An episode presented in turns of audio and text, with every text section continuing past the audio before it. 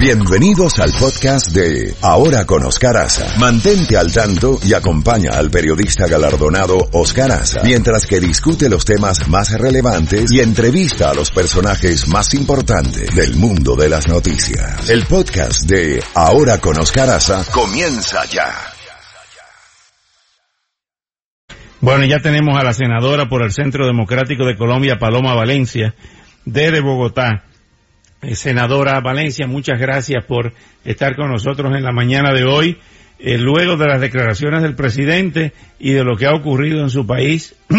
¿Cómo amanece Colombia en la mañana de hoy, lunes? Buenos días. bueno, buenos días. Un saludo muy especial para todos.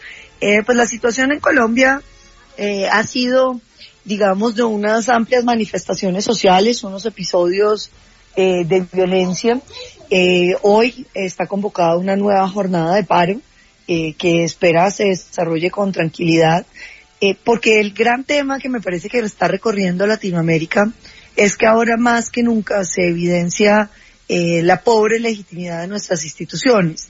Creo que no tiene mucho que ver con los presidentes ni con las políticas que toman, sino con una generación que está interconectada con el mundo, que aspira más, que quiere más y que un poco ya no se siente eh, suficientemente representada por los mecanismos democráticos.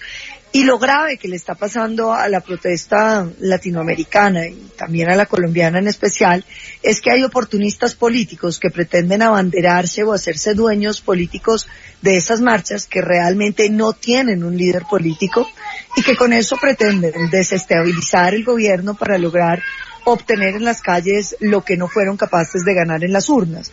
Entonces estamos enfrentando fenómenos complejos, fenómenos que mezclan el momento, la generación, eh, una generación eh, que tiene unas aspiraciones distintas con eh, una especie de oportunismo político muy peligroso que podría llevar a Colombia a fenómenos de desestabilización de su democracia muy profundos.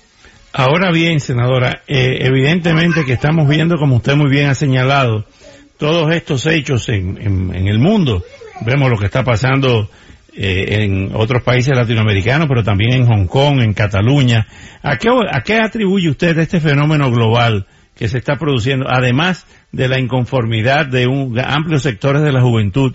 Pero también está en crisis la partidocracia, los partidos tradicionales están en crisis, está en crisis el liderazgo tradicional y estamos viendo algunos jefes de Estado que no tienen la capacidad para ocupar esas posiciones.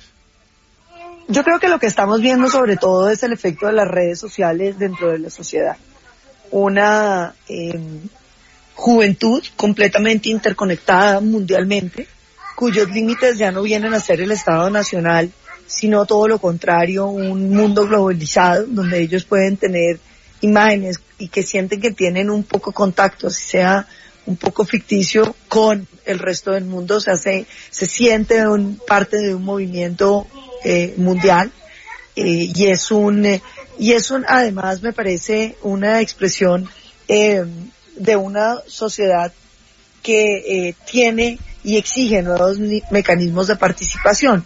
Las democracias representativas mediante las cuales uno votaba y delegaba sus decisiones eh, durante cuatro años parecen estar haciendo crisis en el planeta. Desde hace mucho tiempo eh, yo creo que la ciudadanía está esperando poder participar más activamente en la toma de decisiones. Hay una pérdida, como usted lo señalaba, de credibilidad en la institucionalidad política, pero también en la institucionalidad académica, eh, son generaciones que ya no quieren ir a la universidad, generaciones que están buscando educaciones alternativas, eh, generaciones que tampoco respetan em, ni la iglesia ni las instituciones tradicionales eh, porque les parecen también carentes de legitimidad y creo que aquí lo que estamos es viendo o haciendo parte del surgimiento de un nuevo mecanismo de representación que yo creo que eh, como políticos tenemos el deber de promover y de buscar eh, nuevas formas de comunicación. La ciudadanía hoy eh, siente que está hiperconectada con el mundo y muy poco conectada con las instituciones. Y esas estructuras jerárquicas que han, eh, digamos, eh, representado todas las instituciones que están hoy en crisis, pues están exigiendo un replanteamiento y unas formas mucho más horizontales de relacionamiento. Estamos viendo que el presidente Duque, eh, luego de la reunión, ha señalado que hay cinco ejes que se han negociado, que se están negociando, que son parte de los cinco ejes de la discusión. El primero es la transparencia y lucha contra la corrupción luego la educación, el país del conocimiento y el cierre de brechas sociales, eh, paz con legalidad, medio ambiente mediante el cual se busca preservar la biodiversidad, y el quinto es el fortalecimiento de las instituciones. Pero esto más bien parece un programa de gobierno para una campaña. ¿Cómo se enfrentan las soluciones a corto plazo, de inmediato, para parar las protestas y parar el descontento?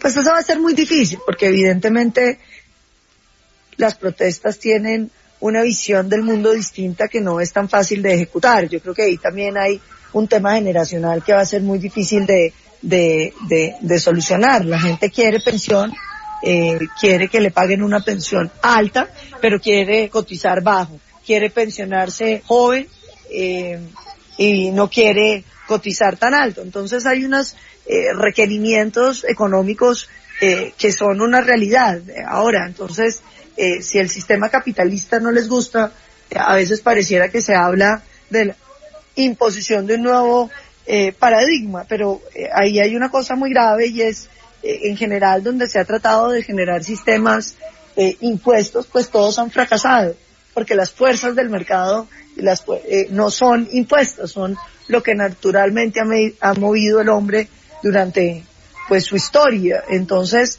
eh, ahí va a haber, digamos, unas enormes dificultades de una profundidad conceptual muy alta y es eh, una generación que, que, que un poco exige cosas para las cuales los países latinoamericanos no tienen el dinero eh, y, que, y que desprecia lo que se ha conquistado. Eh, considera que lo que hay es insuficiente, eh, que todos coincidiríamos en eso, pero como un, un poco eh, el lema es no hay nada que perder y por supuesto que hay mucho que perder.